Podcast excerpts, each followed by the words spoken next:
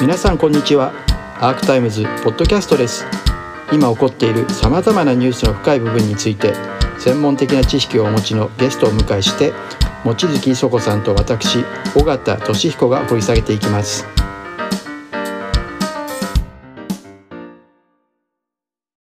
面白いデータが出ましたね。あのこれねパブリックリソースセンターがあの荻上チキさんのチキラボに、うん、えー、あの調査依頼して結果が出たんです、はい、調査結果が。でね。もうにあの世界では女性政治家が相当数増えたところに、どういう変化が起きたかということが検証可能なぐらいのデータが蓄積されてるんですね。でそれで分かったことがですねあの女性議員が女性政治家がね行政府の長、うん、もしくは閣僚に増えると、国防費が増える。はい、でこれ典型的なのがサッチョですよ。マーガレット・サッチャー。はい。あの、武断。ね、うん、で、あの、男以上に男らしく武断政治をやる。うん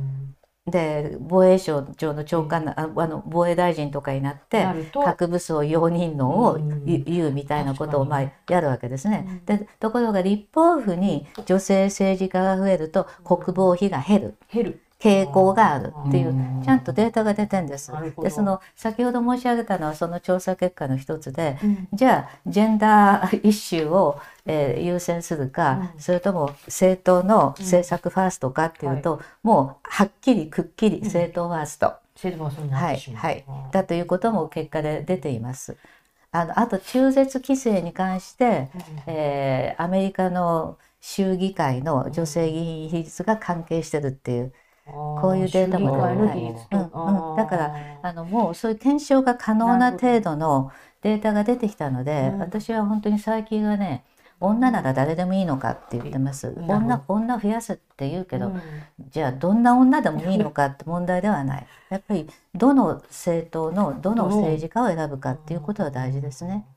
じゃ自民党でも女性をって今こう自民党の中で、うん、あの都のあの推薦はなるべく都の中の推薦は女性にとか言ってこれはまた男性が反発してたりとかってニュースになってましたけど、うん、でも自民党の中で女性を増やしてもあんまり変わらないっていうことになるいやまああの人によってはね自民党の中から改革してもらわなきゃっておっしゃる方もいらっしゃる、おっしゃるんだけどね。じゃあその改革できるほどの勢力に自民党の女性政治家たちがそれだけの数になるかだって皆さん順番待ちしておられてでやっぱりあの議員さんっていうのは定数決まってますから、うん、女増えるとその分男は退出しなきゃいけないんですよ。はいはい、で熾烈な権力闘争ですからね。地盤をめぐってです、だから、まあ、あの自民党も内部改革が必要だった方はいらっしゃるけれども、うん、じゃあそのその方たちが本当に自民党を改革していただけるのかそれともミイラ取りがミイラになるのか、うん、これまでのところはミイラにおなりになったんじゃないでしょうかね。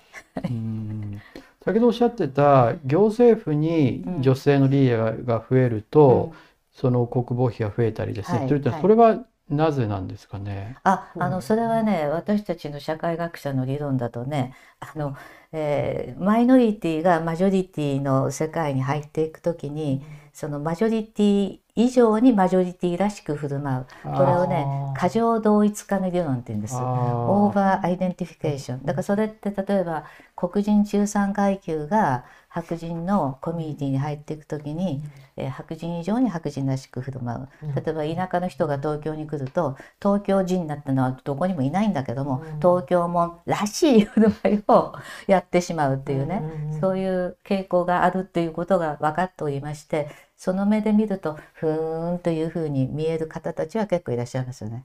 はい、なるほどね。その今までミイラ取りがミイラに今まで見る限りはなってるっていうところを変えていくには、それは立法府全体に女性が増えればいいのか。絶対数が増えれば変わります。はい。あのえっと、私たちがその overidentification という時の一番の典型がマーガレット・サッチャーなんですね。でフォークランド諸島に出兵したでしょ。はいはい、あんなどうでもいいとこに、あの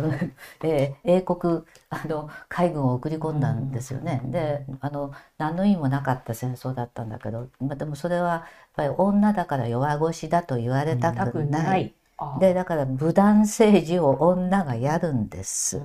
でそれであのマーガレット・サッチャーさんって人はイギリスのフェミニストにものすごく評判悪くってなぜかというと女と弱者によあの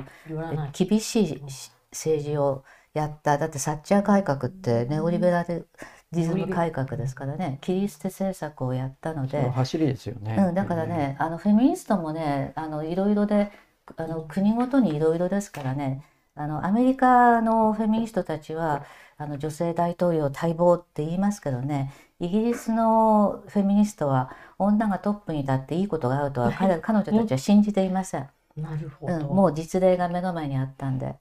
ただそれと考えるとドイツのあドイツのメルケルさん。メルケルさん。ってかなり対照的な評価になってそうでもないんです。まあメルケルさんも保守政治家ですから、保守政治家ですから。まあまあそれでもまあ彼女は科学者だったしそれから東出身者だったし、うん、あのそういう意味では本当に大変苦労なさった方なんで、はい、あの非常に共感的な政治をなさったっていう点では信頼感のある人でしたね。はい、はい、そうですね。実際ヒラリー・クリントンさんもどこ以上にあ、ね、強硬なっていう姿勢は見せようとはしてましたよね、大統領選でもね。うん。うん。うん、だからまああのヒラリーが大統領になってたら例えばアフガン戦争はどうなったかとかねウクライナはどうなったかとかね。なるほど。それはあの予想は難しいですね。女性だから平和主義者とは限らないっていうのはもう歴史が証明しておりますんで。むしろ男性っぽく振り振る舞ってしまう。これまでの人もいる。だからまあそれは本当に少数派がもう圧倒的に少数派の時の、えー、傾向なので。やっぱり一定の数が増えれば、うん、えー、いろいろあるよねっていうことになって、まあそれとあの女性の課題を出しやすくなる、うん、どのどの政党においてもということはあると思います。はい。はい、特に、まあ、ジェンダーギャップ指数っていうものだと、うん、日本は政治だと、まあ、2022年に116位146カ国中116位なわけですけど、はいはい。うん、確か政治に限っていうと139位かな。そうですね。最最低ランクですね、そういう意味では絶対数が少ないから、うん、少ない女性はよりそのオーバーアイデンティフィケーション過剰同一性になり得やすいっていうことが言えるんですかね。そ、ね、そのマジョリティに食い込んでいこうとすればね。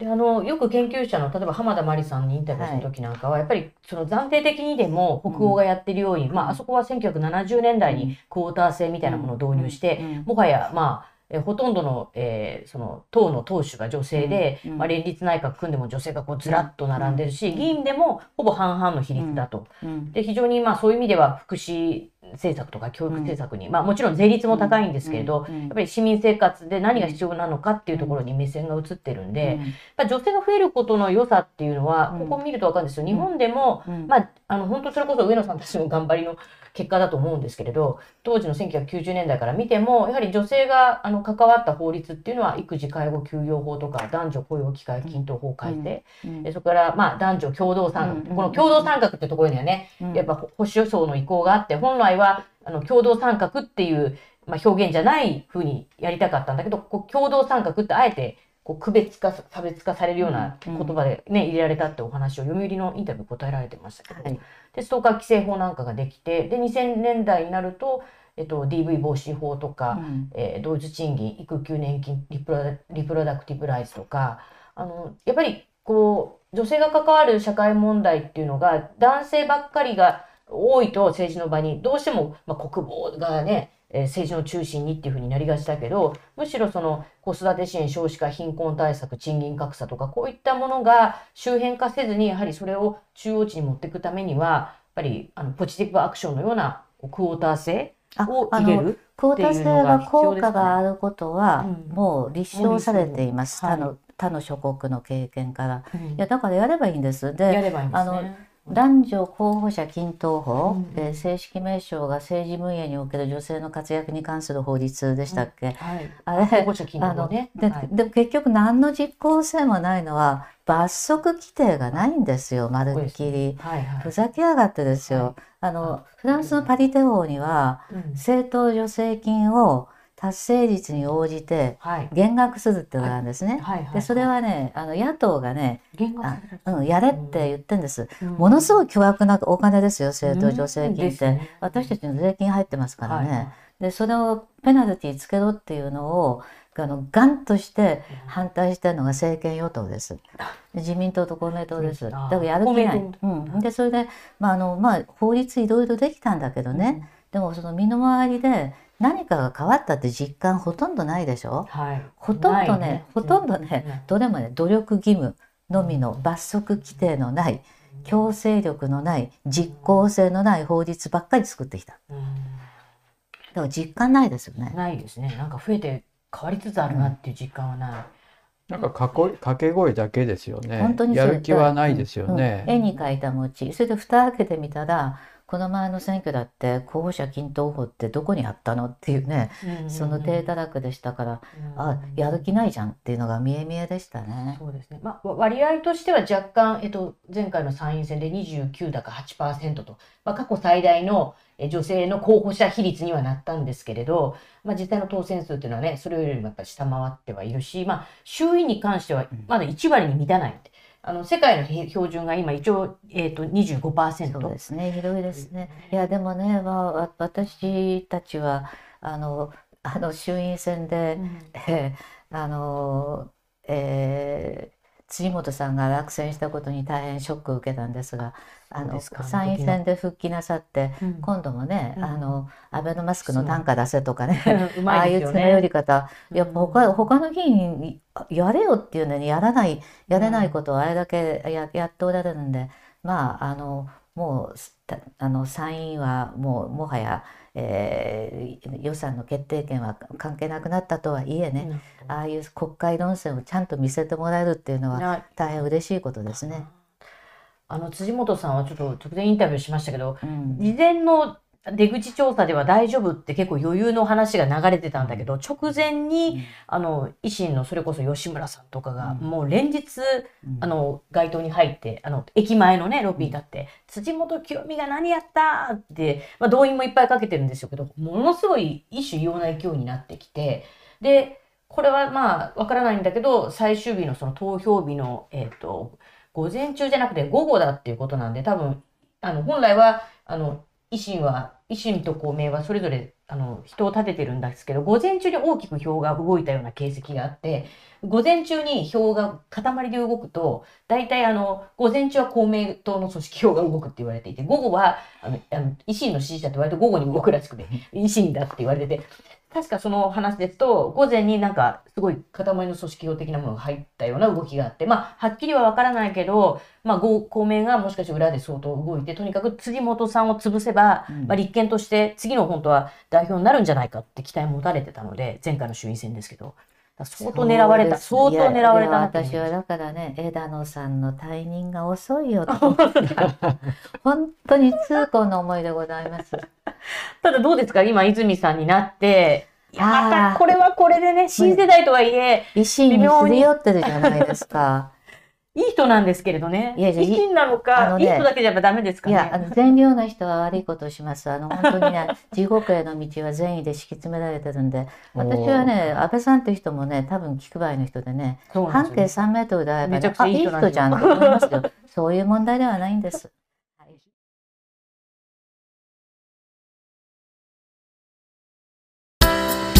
アークタイムズポッドキャストお聞きいただきありがとうございます。他にも様々なエピソードがありますのでぜひお聞きください。動画は YouTube 上のアークタイムズチャンネルでご覧になれます。こちらもぜひご活用ください。